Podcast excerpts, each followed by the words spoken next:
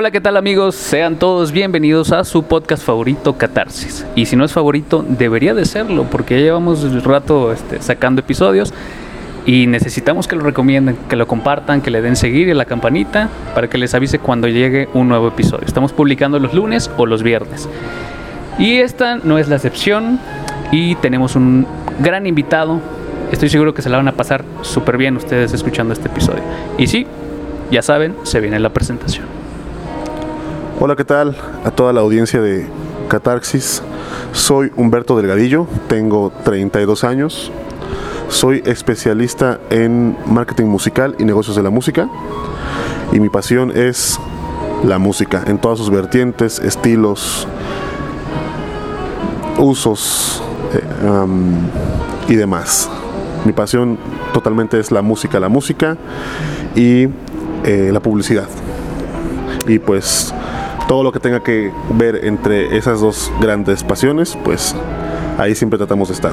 Muchísimas gracias primero que nada por aceptar la, la invitación. No, gracias a ti. Digo, ahí, eh, bueno, yo soy así como de que estoy checando por Instagram y ahí estoy checando a ver qué publicas y qué estás ahí lanzando.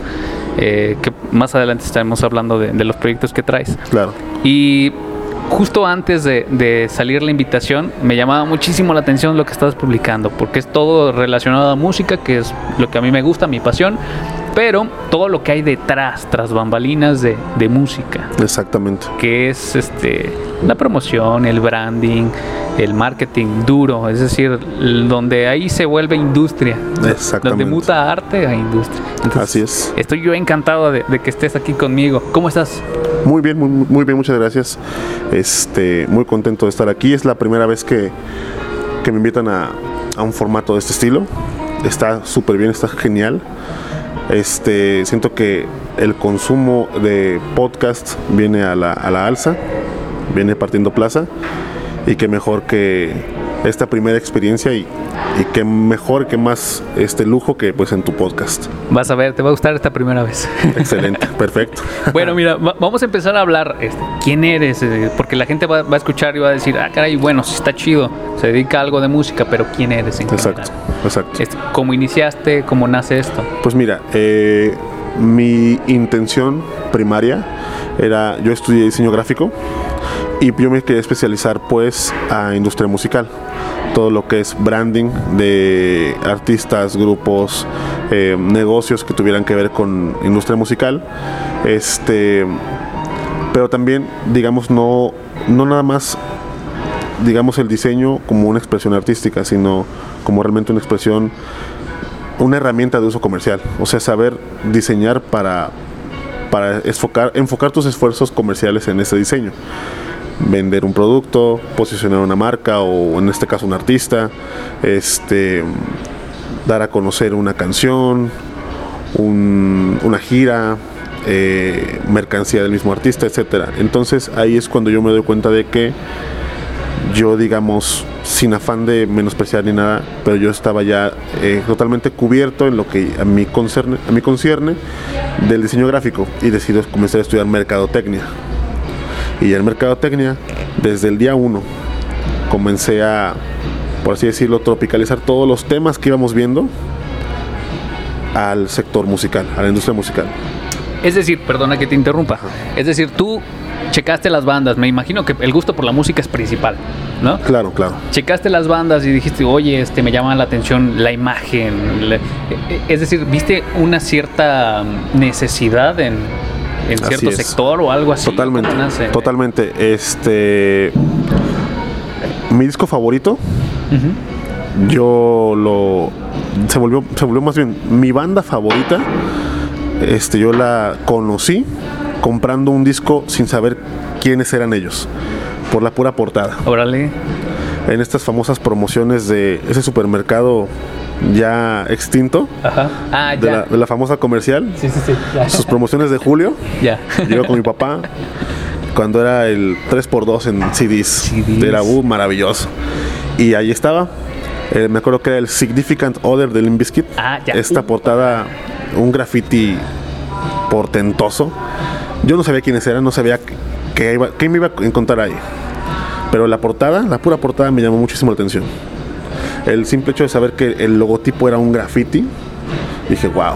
Es muy transgresor, creo yo. ¿eh? Exactamente. Este, y pues bueno, me lo llevé y fue un fue abrumador porque metías ese CD a la computadora y tenía como un mini site con, con videos y con una especie como de datos y galería de fotos. Y dije, bueno, ¿por qué están haciendo todo esto si es un grupo pues famoso al parecer porque no lo conocía?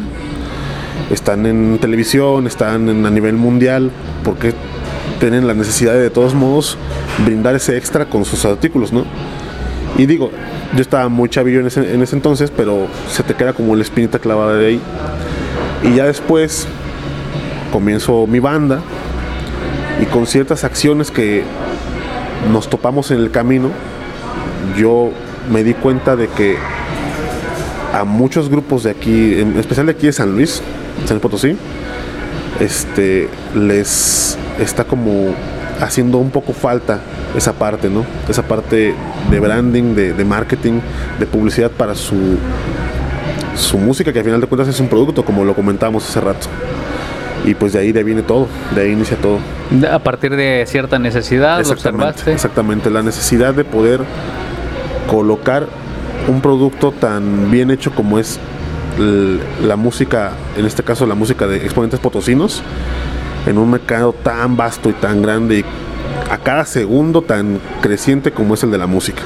Y fíjate, eso que mencionas de, que te pasó con el disco es muy cierto. Fíjate, si ya lo traslocamos a, a la actualidad, eh, por ejemplo, por mencionar a alguien, por mencionar a alguien sol- simplemente, eh, J Balvin con su disco Colores y todo este rollo, es una paleta, o sea, Totalmente, y mucho marketing ahí, ¿eh? Totalmente, demasiado.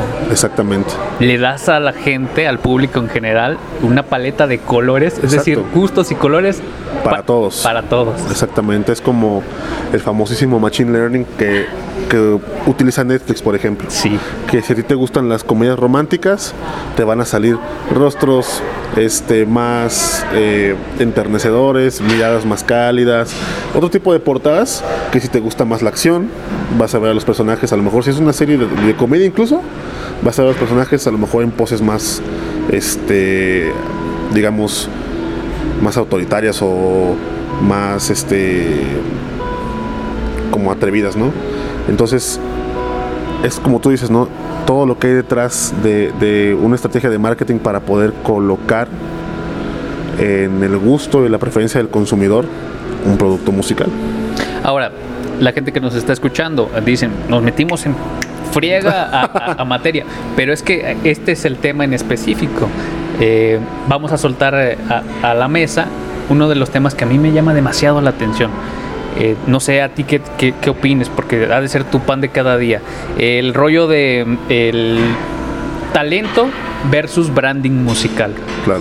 Es decir, nos topamos con gente que ahorita ya no necesariamente es la más talentosa o la más virtuosa en su, en su instrumento, pero tiene muy buen branding musical.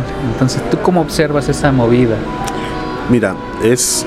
No diría que es un mal necesario, pero sí es totalmente necesario tener una cara, una cara este, detrás de lo auditivamente, este, digamos, producido, ¿no? Y, tota- y más que nada que tiene que concordar con lo que escuchas. Ahora sí que como dicen, ¿no? Para ser hay que parecer.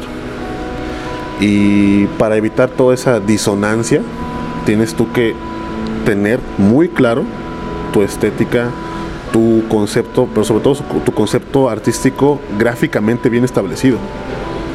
Porque ah, con la música no vas a estar jugando a los, en los oídos del, consumidor, ¿no? Si al consumidor le gusta eh, el bolero, el consumidor sabe cuando está escuchando un bolero, punto. Pero ahí viene el branding. ¿Cómo va a identificar ese consumidor a su artista nuevo favorito de bolero entre todos los demás, no? ¿Qué te va a diferenciar a ti aparte de tu música en lo, digamos, físicamente tangible? O sea, ¿cómo tú vas a ser, cómo, tú vas a dejar de ser uno más y te vas a convertir en el referente en tu género. O uno de los referentes en tu género. Y como dicen, hay una frase muy trillada en cuanto al, marketing, pero es, es, muy real, es muy, muy, muy real. Este. El marketing es cuando tú le propones a alguien salir a alguna parte y el branding es el motivo por el cual te van a decir que sí o que no. y, y, fíjate, está bien interesante lo que estás planteando porque si tú que nos estás escuchando este, dijiste, ah, mira, ¿cómo es que di con esta canción? Sí y no, porque me atrevo a decir que ya los motores de búsqueda también ya están implicados, también hay, aunque no lo crean, hay mucha payola, payuela, perdón, este, pues sí para sonar Exactamente. En, hasta en las mismas plataformas digitales ya sí, claro. para meterte en una lista de Spotify, etcétera. Así es. Entonces hay cierta campaña, es decir, es atractivo para que lo escuches. Exactamente, también tiene mucho que ver incluso tu branding y tus estrategias de, de, de, mercadeo, por así decirlo, también tienen mucho que ver con la temporalidad. No por nada han existido desde que existe la radio el famoso hit del verano, por ejemplo. Esa cancioncita que a lo mejor si saliera por ahí de septiembre, octubre, no funcionaría igual que si sale a finales de abril, principios de, mediados de mayo, por ejemplo.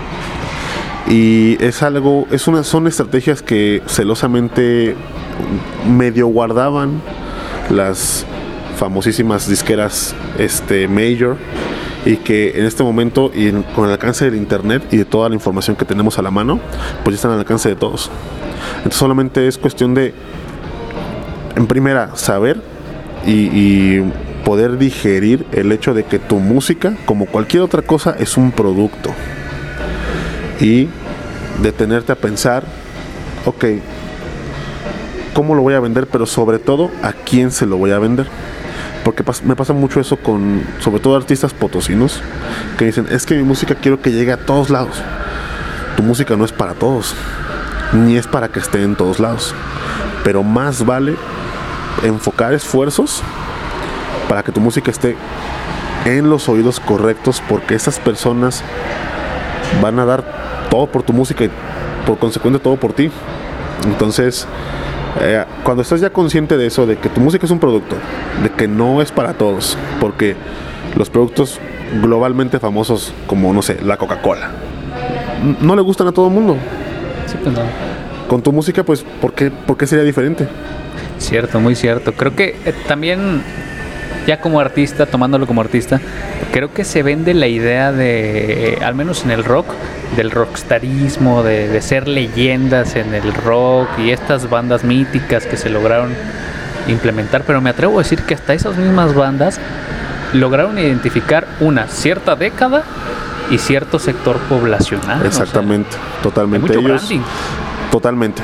Dime tú, y sin demeditar, porque a lo mejor con este comentario muchos amigos guitarristas se me pueden ir encima, pero yo lo siento así, es una opinión personal. Sí, claro.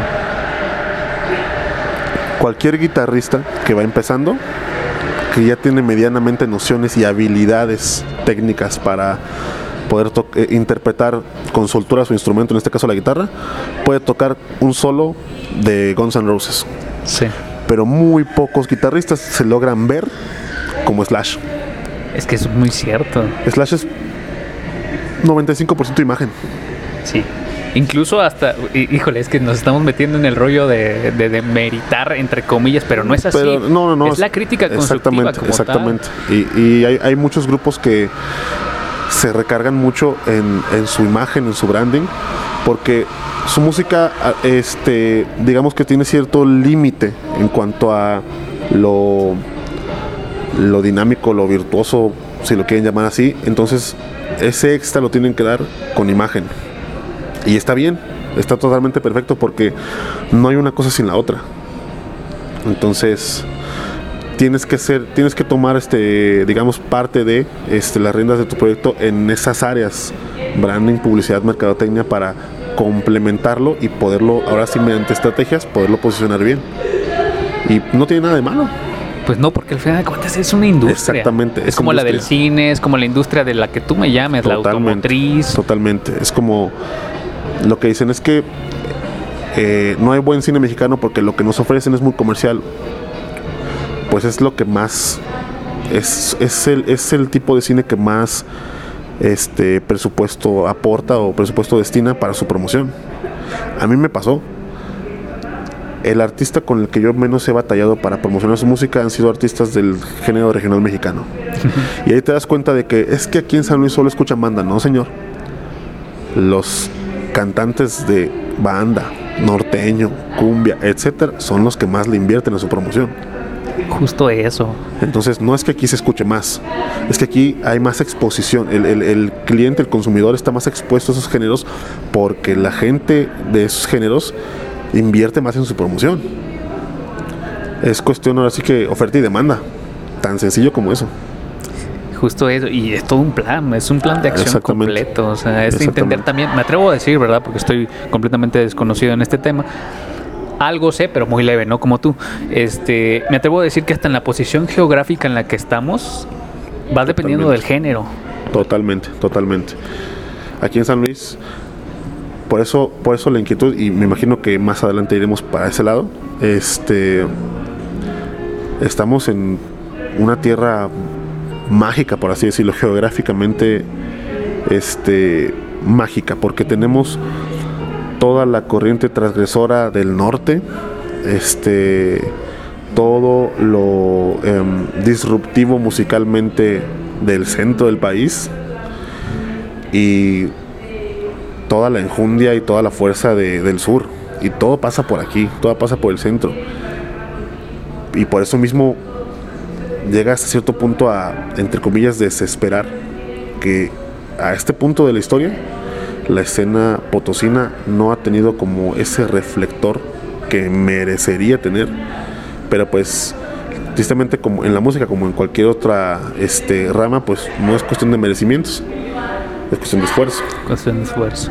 Este pero sí yo sea, siento que geográficamente estamos en un punto este clave para poder como tomar lo mejor de todo y a nuestra escena musical poderla, poderla imprimir lo, mejor de, cada una de las partes del país y poderlos eh, apoyar para que pues lleguen a, a, donde tengan que llegar con su música, pero sobre todo que su música sea escuchada por la gente que tiene que escucharla y que tengamos por fin representantes potosinos en todo el país, en grandes festivales, que se hable de, que se deje de hablar, no, no que se deje de hablar, pero que también ya se, ya se comience a hablar de este, estas bandas son potosinas y no, estas bandas son, son este, jaliscienses, estas bandas son regias, estas bandas son este, del centro del país, no, estas bandas son potosinas. También por eso hay mucha fuga de talento y también este rollo.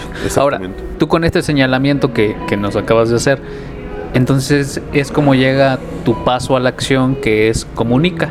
Así es.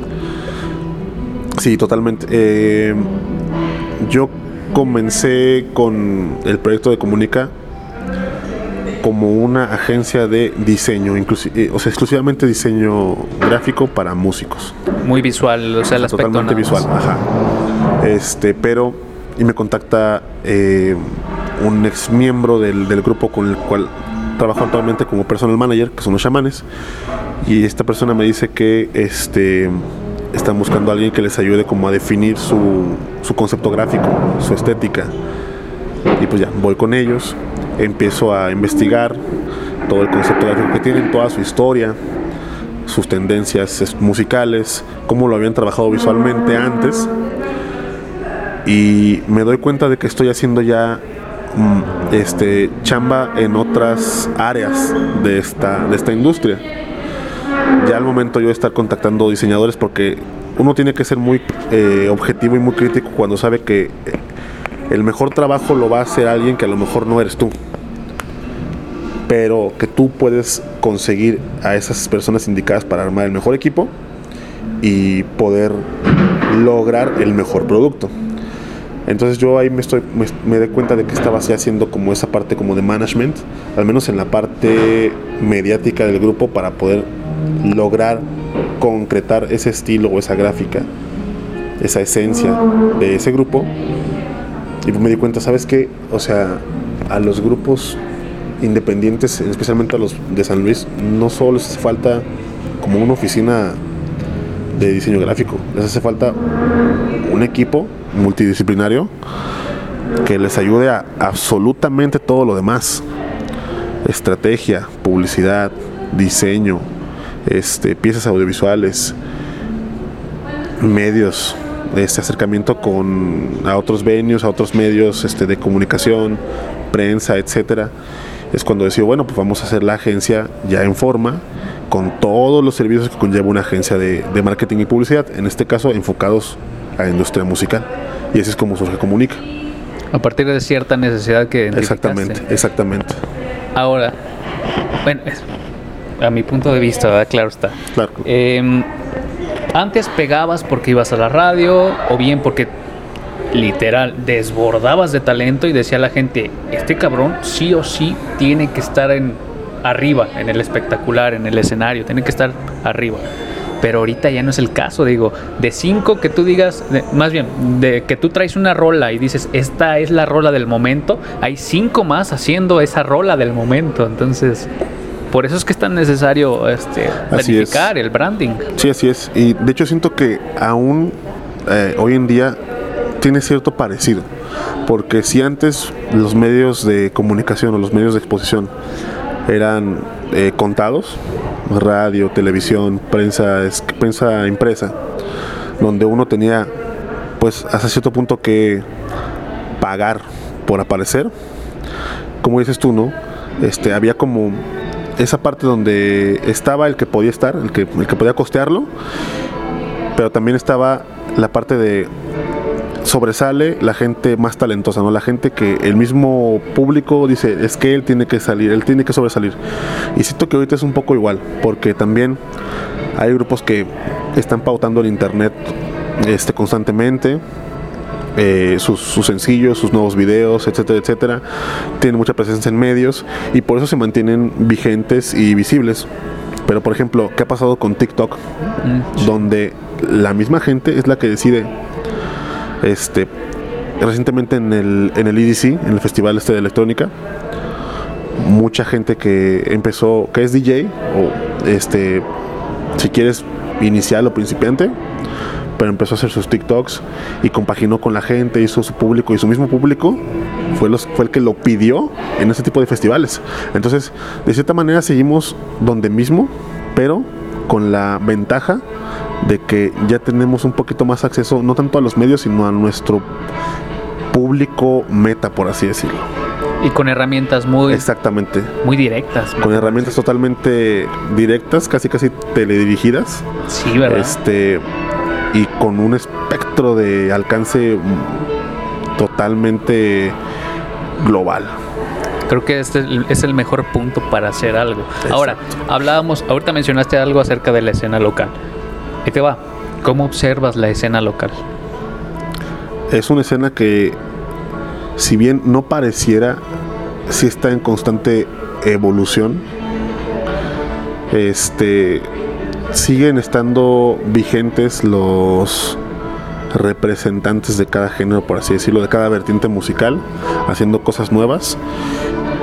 Y siento que están en un punto clave de crecimiento, este, en un- punto exponencial de crecimiento porque las si bien dicen malamente dicen que aquí en San Luis llega todo un poquito tarde no es eso digamos que la escena potosina se está preparando para esa incursión en la promoción digital en la distribución digital en la exposición este de su música de manera digital y siento que ahora sí pueden ser vistos y van a ser expuestos a los oídos correctos, a los sectores de mercado correctos que están pidiendo desde hace mucho tiempo toparse con esa música. Entonces siento que estamos como escena potosina en un punto clave de crecimiento que solo se va a lograr, y repito, solo se va a lograr si sumamos esfuerzos, Justo eso, creo. nada más. Y sumando esfuerzos, ¿de qué manera? En primero, siendo muy autocríticos, muy objetivos. ¿Sabes qué? Este, y sabiendo que no todo, que todo es perfectible. La escena potosina es la escena a nivel nacional que menos sencillo saca por mes. ¿Por qué? Porque somos muy perfeccionistas.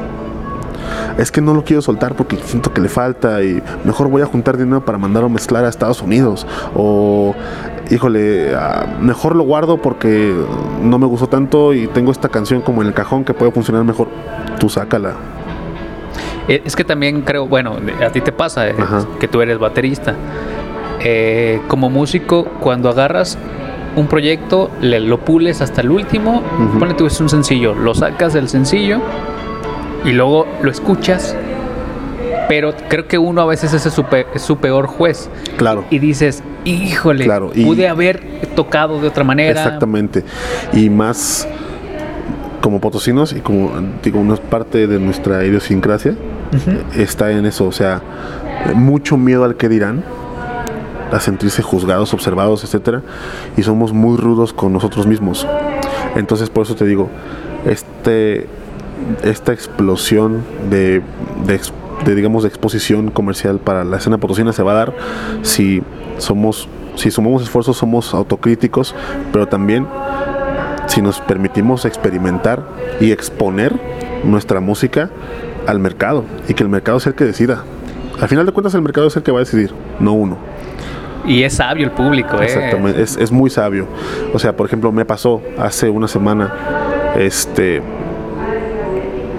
los compañeros de mi grupo eh, hasta se molestan un poco conmigo porque yo estaba sondeando a una persona de un foro muy importante de rock para que tocaran el grupo eh, Los Chamanes.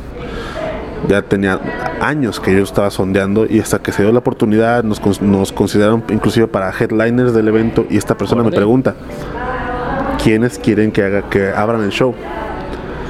Y a mí se me hubiera podido hacer muy fácil decir, pues mi, es mi banda, pues mi grupo.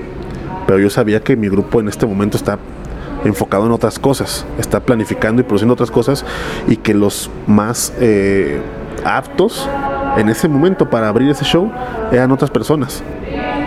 A eso me refiero con ser también este, objetivos y críticos. Es decir, mi música ahorita está para esto y, me falta, me falta este, ciertos elementos para lograr lo que yo quiero lograr y estar muy consciente de eso, pero también estar consciente de lo que puedes lograr en el momento y hacerlo, aventarte a hacerlo. También pienso que el músico es eso, es mucha sensación, mucho de sensación de que, ah, suena chingón, suena poca madre esta canción. Y se la pones a alguien más y no observas ese reflejo de lo que tú sientes. Creo que también hay mucha sensación Totalmente. Siento también, y sin, sin afán de, de agraviar a nadie ni, ni hacer referencia a nadie en especial, este al, músico, y más al músico que va iniciando, siento que le puede hacer incluso mucho daño eh, la falta de una observación crítica de la gente que lo está ayudando a crear música. ¿Quién es la gente que lo ayuda? Profesores, productores, ingenieros de audio, este, gente encargada de su publicidad, su marketing, de su diseño. Por eso yo muchas he escuchado y leído en muchos lados, muchos foros, cuentas, canales de de marketing para músicos independientes que es que el músico tiene que ser un todólogo. Si tienes la, la objetividad para decir esto sí lo puedo hacer y esto no, o esto lo estoy haciendo mal, sí puedes hacerlo. Pero si no, mejor no lo hagas de esa manera, porque si eres un todólogo que a tu parecer todo lo que haces está bien hecho, no vas a llegar a ningún lado. Incluso la, escena antigua decía, el músico tiene que estar haciendo música. Exactamente. Y se acabó. Exactamente. Entonces, por ejemplo, pero en este momento te digo, hay mucha recomendación y se está este inculcando mucho al músico independiente que se asesore, que forme su equipo de trabajo, que sobre todo no se meta a, grabar, a generar ya música sin la mano de un productor musical. Un productor musical que no solamente sepa de, dos o de, música, de programas, interfaces, etcétera, sino que sepa de el contexto cultural actual, de, de qué habla la canción y cómo va a permear esa canción en la sociedad en cuanto salga, de la temporalidad de la misma, de lo que hablamos hace rato, de los instrumentos que se van a usar en esa canción y cómo van a representar esos instrumentos y ese sonido lo que la canción quiere comunicar, a quién se lo va a comunicar. Es, un mundo de cosas Y sobre todo que, que sean personas que te sepan decir, esto está bien hecho, esto puede estar mejor. Para que tú como músico digas, ok, ya conozco plenamente en qué lugar estoy. Sé dónde quiero estar, pero sobre todo y lo más importante, sé dónde estoy.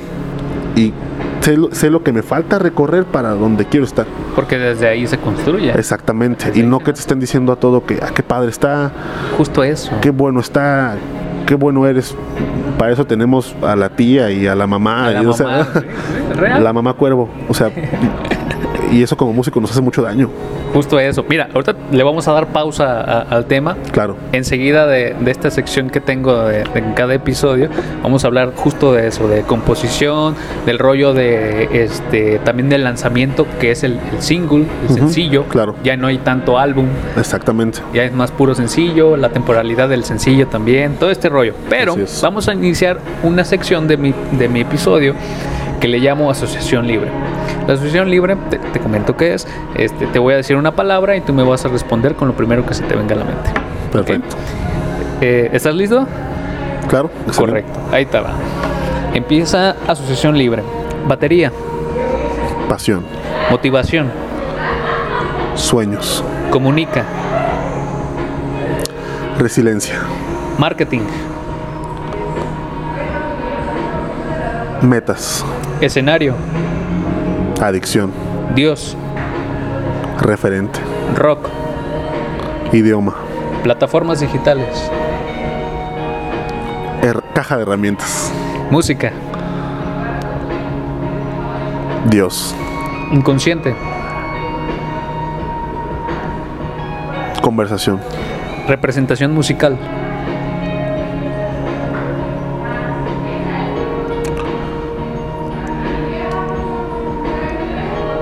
Personalidad. en música, huesos, Activo. pasado, Bosquejo. 2022. Oportunidad. Ok. Para finalizar esta sección, eh, dime tú qué opinas, ahí sí te puedes explayar. ¿Qué opinas de la frase el rock está muerto? Siento que como todo ciclo de producto, ese producto que fue encasillado como el único rock que existió y va a existir, pues eh, podría decirse que, que sí ha pasado a mejor vida, que no tanto, porque a fin de cuentas la, la nostalgia siempre vende y eso indica que realmente algo nunca pasa de moda, solamente deja de ser expuesto y vuelve a ser expuesto y es cíclico, ¿no? Entonces siento que este como te decía, todo es cíclico y todo tiene su tiempo y su periodicidad. Entonces, el rock como tal no está muerto, el rock solo está en constante evolución. Es como, es como la energía. No se crea ni se destruye, solo se transforma. Eso es el rock and roll, amigos. Exactamente. y nunca va a morir. Exacto, exacto. es difícil, es difícil. Claro. A mí- yo comparto tu, punto de vista. Pero bueno, mira, vamos a seguir hablando ya casi por finalizar este, este episodio. Porque me interesa mucho saber eso. ¿Qué, referente tienes tú? ¿Qué piensas al respecto de la temporalidad de, los sencillos de la música? Vemos a, grandes artistas, grandes exponentes, no del rock, sino de géneros en- eh, o sea, holísticamente hablando de, de ritmos urbanos. Es más, me atrevo a decir que hasta a, a los gruperos ya los alcanzó, a todos. Eh, el rollo del sencillo. Es decir, una semana y se chingó. Una es más, me atrevo a decir que si dos semanas es, es mucho. Así es. Porque ya tienes que estar constante, constante, alimentando, alimentando, alimentando. ¿Tú cómo observas esa, esa oleada? Totalmente. Eh, sí es un poco difícil, pero es comprensible. Este, nosotros como, digamos, nuevas generaciones, por así decirlo, o servidores de las nuevas generaciones, eh, sabemos de la importancia de la inmediatez en los productos. Yo tengo, yo, yo necesito tener todo a la mano y de inmediato y a mi demanda. Entonces, por eso mismo, siento que ha cambiado radicalmente la manera de publicar música. Como bien dices, si antes, eh, o sea, podríamos, nos podemos saltar esa clase de historia y saber que ya como tal es muy difícil promocionar un, un álbum como tal de 8, 10, 12 piezas, inclusive un EP de 3, 4 piezas y lo mejor, lo más funcional es ir probando con sencillos. Porque a fin de cuentas la música no deja de ser ensayo y error, aunque esté publicada. Y las plataformas digitales, sobre todo sus algoritmos, ya no están buscando tanto eh, artistas, están buscando atletas de alto rendimiento. Que les produzcan una tras otra, una tras otra. Porque a fin de cuentas las plataformas no son, no dejan de ser sus plataformas. Y la plataforma que quiere, que, que estés dentro de ella consumiendo. Entonces, a la plataforma ya no le sirve un álbum de 12 piezas donde a lo mejor funcionan 3 o 4, porque si te acuerdas, a ti a mí nos tocó. El artista, el artista saca un disco uh. padrísimo, la magia, la magia conceptual, la magia de ir a comprarlo, leer las letras, etcétera, etcétera, pero chutártelo y saber de que pues a lo mejor en tu en tu manera personal pues tienes tus favoritas, pero que en los medios de comunicación solo se iban a promocionar tres. Acá ya te ahorras esa parte y ya sabes, ok, tengo esas canciones, las voy a promocionar y ver cuál, cuál es la que, la que funciona, ¿no? Este, inclusive ese modelo de, de trabajo le puede servir ahora sí que como tip a los artistas para, su, para promocionar su música. Es como por ejemplo la gente, y tú lo sabrás muy bien, porque es podcaster, la gente que hace microcontenidos. Mm.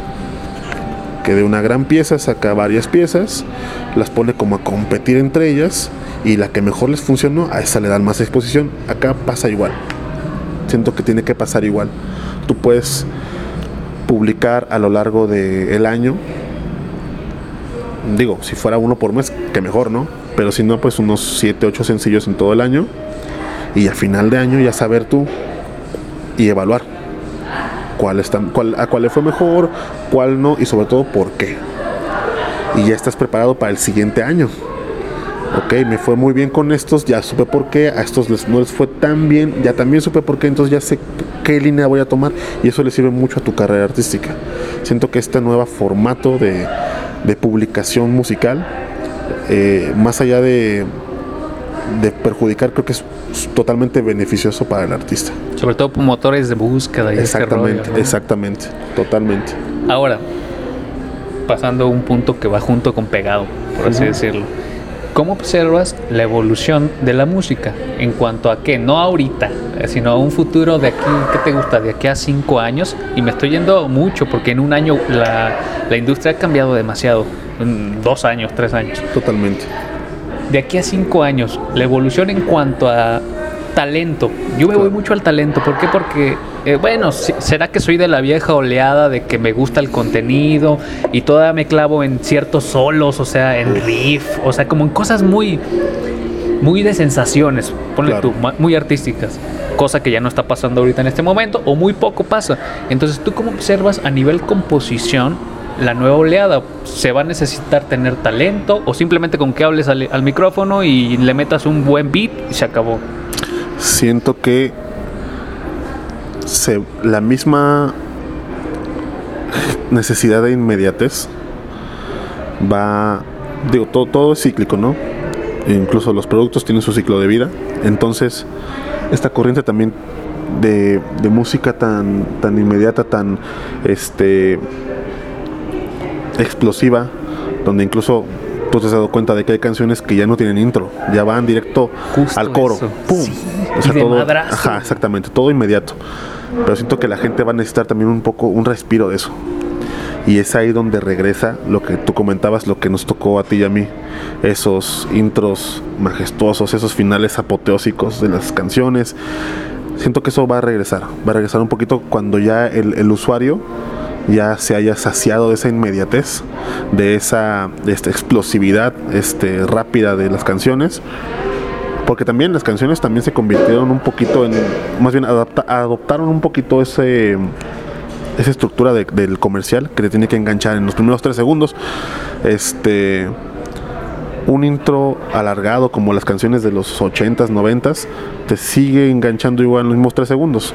Solamente que pues al adaptarse a los nuevos formatos, eso se fue perdiendo un poquito, pero siento que en un futuro ya como lo comenté, ya cuando el consumidor se haya saciado de esa inmediatez, vamos a volver a disfrutar la música eh, y ya nos vamos a poder permitir nosotros como consumidores y los artistas como, como proveedores de, de nuevo piezas un poquito más largas de música, más elaboradas, más instrumentales, recuperar toda esa parte, como te digo, instrumental, eh, un tanto a lo mejor virtuosa, atmosférica de la música, que en el presente está. No por nada el- los eh, vertientes como el lo-fi, por ejemplo, Lo-fi. es totalmente ahorita lo que está en boga de todos porque es música que si bien no tiene como tal una letra que indique un mensaje, evoca sensaciones. Y es lo que ahorita el, el- y más saliendo de esta pandemia de confinamiento estricto, es lo que buscaba el consumidor en ese confinamiento. Ok, no puedo estar afuera, pero quiero algo que me, que me remonte o que me transporte a estar allá afuera, a hacer lo que hacía, a ver a mis amigos, a ir a mi trabajo, etcétera, etcétera. Y por eso géneros o vertientes como el lo-fi, que son totalmente instrumentales, han estado agarrando tanto tanta brecha y entraron partiendo plaza como, como ninguna otra porque son músicos que se permiten lo la composición más este, detallada de, de su- de su instrumento, de sus piezas. Y siento que vamos para allá otra vez. Ahora, ya casi cerrando y apoyando lo que tú dices, vamos a fracturar el tiempo, por así decirlo. Claro. Imagínate si los Doors, banda mítica de rock and roll, hubieran sacado Light My Fire en estos tiempos, ¿crees que hubiera tenido el mismo impacto que ha tenido? O sea, es decir, es una rola, para los que no la conozcan, Claro. es una rola mítica del rock and roll. Sí, totalmente. eh, no, pues me atrevo a decir que sigue generando millones, Sí, millones. sí, sí, totalmente. Para unos es un himno Sí, del rock and hecho, roll. Ajá. Setentero, todo este rollo. Totalmente. ¿Crees que hubiera jalado la- de la misma manera? ¿Sería como lo, como lo es ahora un referente de Donda, por, por decir Ándale, algo, Ken, West o este Exacto. rollo? Siento que podría ser eh, al momento, o sea, en este, en este espacio de tiempo, Ajá.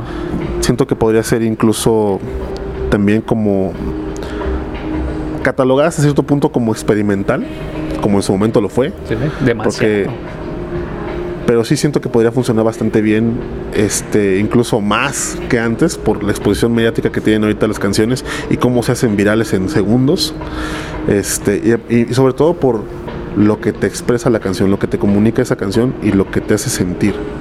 Justo por eso pongo el, eh, ejemplo de ellos, de The Doors. Imagínense, los que nos están escuchando, si ellos lo lograron sin medios digitales, est- estamos apelando entonces a que eh, el nivel de, de talento que tenían estas personas estaban desbordantes y otra, estuvieron en el momento exacto con las personas exactas que los que escucharon. Entonces creo Exacto. que si eso se logró en esa escena de los 70s y que fue un boom a nivel nacional e internacional, hablando de Estados Unidos, a, a todo el mundo, al resto del mundo, entonces imagínense lo que se puede hacer con un buen branding como lo, el que está haciendo eh, mi amigo Humberto en Comunica. ¿Por qué lo menciono? Porque es esas, esas escalas, o sea, Totalmente. y, y siento que es mucho de, de resaltarlo. Y a- yo sigo apelando demasiado al talento. Yo a mí no me van a bajar de esa, de esa nube. Y es que es, es totalmente centralizado en eso. Si no hay talento, pues difícilmente va a haber un- una respuesta. Y aunque, digamos, gente que está muy casada con la música, no, no me gusta decir antigua o vieja, pero la música que salió, que fue este, estrenada o comercializada en años pasados, este, cada, cada propuesta artística tiene su, su, grado de complejidad y tiene su, su. Cada artista tiene su talento en lo particular y tiene su manera de hacer las cosas y por algo están pegando. Por lo que te despiertan las canciones, por cómo las hacen, por cómo las interpretan, por cómo se comunican con su público. Puede ser varias cosas o un conjunto de ellas, pero a fin de cuentas la, la piedra angular de todo éxito siempre va a ser, en la música al menos, siempre va a ser el talento. Siempre, siempre. Bueno, ya casi finalizando, este, vámonos ahora sí que de aquí para adelante, de aquí para futuro. En Comunica sigues abriendo el catálogo, este, te pueden contactar, ¿cómo te pueden contactar? Así es, mira, este somos, como te digo, una, una agencia de marketing y publicidad especializada en industria musical. Entonces, si tú tienes un proyecto este musical, si eres solista, tienes un grupo, si eres incluso eh, productor musical, ingeniero de audio, tienes algún negocio que tenga que ver con la música, nos puedes contactar y nosotros te podemos este, ayudar en cualquiera que sea tu necesidad, eh, ya sea en cuanto a publicidad, marketing o diseño. Este, incluso si ya tienes, nosotros no, estamos peleados con absolutamente nada. Si ya tienes incluso un video musical que a lo mejor no lo produjimos nosotros, y, pero quieres que nosotros te ayudemos a promocionarlo, lo puedes hacer. Canciones igual, este, si quieres un rebranding, también, si quieres que te ayudemos a manejar tus redes sociales, también. Incluso hay gente que sigue casada y está totalmente perfecto con la autogestión. Este, ellos hacer absolutamente todo y está bien. Estamos por abrir, al menos eh, de mi parte, eh, junto con, con Comunica, un curso. Un curso de marketing musical y de negocios de la música un curso muy rápido, muy este, express, pero que tiene todas las herramientas para que un artista independiente pueda autogestionar su carrera. Si, si no estás a lo mejor preparado o para adquirir alguno de nuestros productos o servicios, pero quieres saber cómo hacerle por tu cuenta, ya muy pronto vas a poder contar con ese, con ese curso de marketing musical y negocios de la música para que tú puedas seguir con esa autogestión y ese control integral de tu carrera musical. Pues ya lo escucharon amigos músicos. De todas maneras vamos a dejar tus redes en la mm. parte de abajo en la descripción. Muchas gracias. Como ya lo, escucharon, estuvieron escuchando durante todo el episodio, eh, es alguien que sabe, se ha especializado en, lo que está realizando, no por nada lo está realizando a esas alturas. Eh, ahorita tu proyecto más directo es Chamanes. Así es. Que por cierto, si no lo han escuchado, escuchen a Chamanes, es una bandota, la verdad. me, atrevo a decir que es la banda de bandas de San Luis Potosí. Y no porque yo lo diga, sino porque necesitan escucharla. Inclusive, yo, creo que te lo comentaba antes de grabar. Este, la primera vez que yo los escuché, se me erizó la piel. mi rola favorita de, de, Chamanes es Eclipse. Cuando escuché Eclipse en vivo, yo dije, no te pases, cara, es otra experiencia. Sí, totalmente, totalmente. Así que con ellos yo estoy viviendo el sueño, por así decirlo. Porque te digo, para mí, cuando yo tenía que salir 13, 14 años, para mí era un, o sea, era abrumador en el buen sentido de la palabra, prenderle al radio local y escuchar cicatrices y decir, es una banda de rock potosina, güey. No, en la radio no, no mames. Y en radio. Y yo estaba estudiando batería con un profesor llegamos como a cierto punto en esas clases y me dijo, no, ¿sabes qué? Pues ya tú necesitas otro tipo de clases más especializadas. Y me manda con el baterista de chamanes de ese entonces, pero yo no sabía. Él me daba clases en un bar que él tenía. Y yo me acuerdo clarito de esta, de, no, pues ya se acabó la clase porque ya va a venir este David por, va a venirme a entregar unas cosas. Y llega el vocalista de chamanes con la caja de los discos que iban a repartir en, un concierto masivo local de ese, entonces. Y de ahí a. O sea, yo, yo veía eso como muy lejano. Y de ahí a ser ahorita personal manager de ellos es como de wow. Qué chingón, ¿no? Sí, sí, sí. Es ver todos los sueños ahí. Sí, la verdad sí. Y sobre todo, ayudarlos a ellos a cumplir sus sueños es lo más grande que hay. Qué chido. De verdad, deberían de ir. Eh, ahorita próximamente tienen presentación. Sí, mira, eh, para toda la audiencia potosina específico y todos los que se quieran este, venir aquí a San Luis Potosí, porque sé que tu podcast lo escuchan en todo México. La, la presentación más este, cercana y digamos más grande que tenemos próximamente es el domingo 10 de abril en Plaza Fundadores. Totalmente gratis este, para todos los que se quieran este, unir y esperamos verlos a todos ahí. No, sí, de verdad es toda una experiencia este, Dave, todos los músicos en general. Yo me, yo me sitúo en lo que genera la voz de Dave porque es muy melodiosa y creo que le da el temple. No, no, no. Dave, si lo estás escuchando, tienes que estar en este podcast. Te voy a entrevistar. Totalmente. pero, pero sí, la verdad es que estoy encantado yo con chamanes, encantado también de tenerte aquí. Muchísimas gracias. En este episodio. Este tus redes sociales, ¿dónde te pueden contactar? ¿En Instagram, en Facebook? ¿En, En, dónde? Instagram- en todas mis redes estoy como Humberto Delgadillo. Eh, las redes de Comunica en Instagram está como MKT2Rock o Marketing to Rock. Ok. Eh, en Facebook está como Comunica con K, las dos con K. Es un logo de la manita del rock. Sí. Este, y pues ahí estamos para lo que se les ofrezca. Este, incluso si quisieran algún consejo, algún tip, eh, que escuchemos su sencillo, que veamos sus videos y les demos como ese feedback totalmente sin ningún tipo de costo ni nada de eso. O sea, estamos para servir y para ayudar. Ya lo escucharon, el chiste es crecer la escena y echarle para arriba. Así es. Muchísimas gracias, Humberto. Gracias a ti. Y pues llegamos hasta el final. Yo sé, no llores, no llores, tranquila o tranquilo. Nos estaremos escuchando en el siguiente episodio. Muchísimas gracias y nos vemos y nos escuchamos en el siguiente. Muchas gracias. Adiós.